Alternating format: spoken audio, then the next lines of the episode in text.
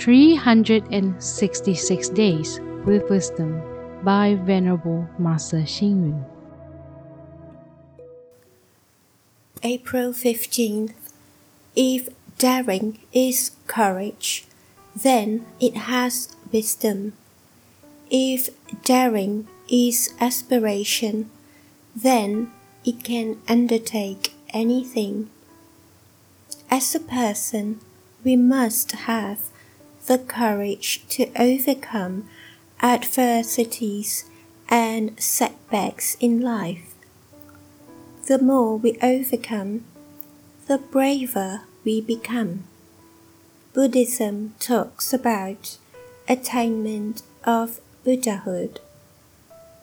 This attainment is not possible if one just have compassion and wisdom.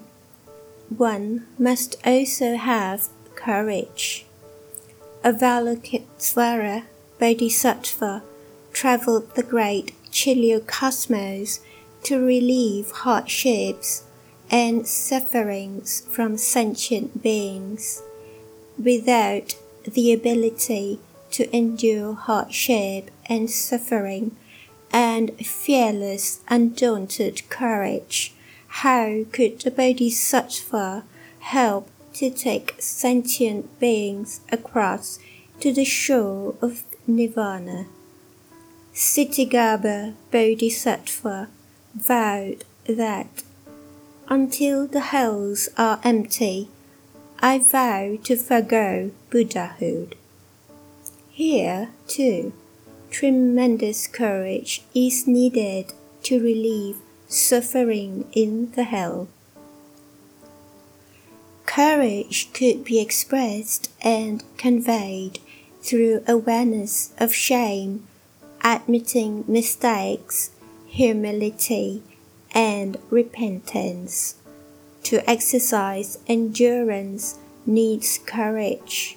To undertake responsibilities also needs courage.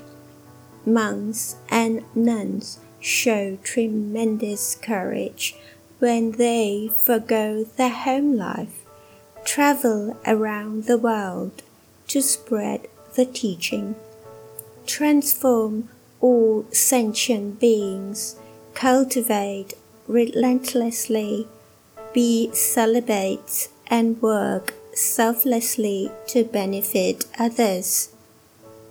It is easy for people nowadays to acquire knowledge, but it is difficult to learn to be a courageous person.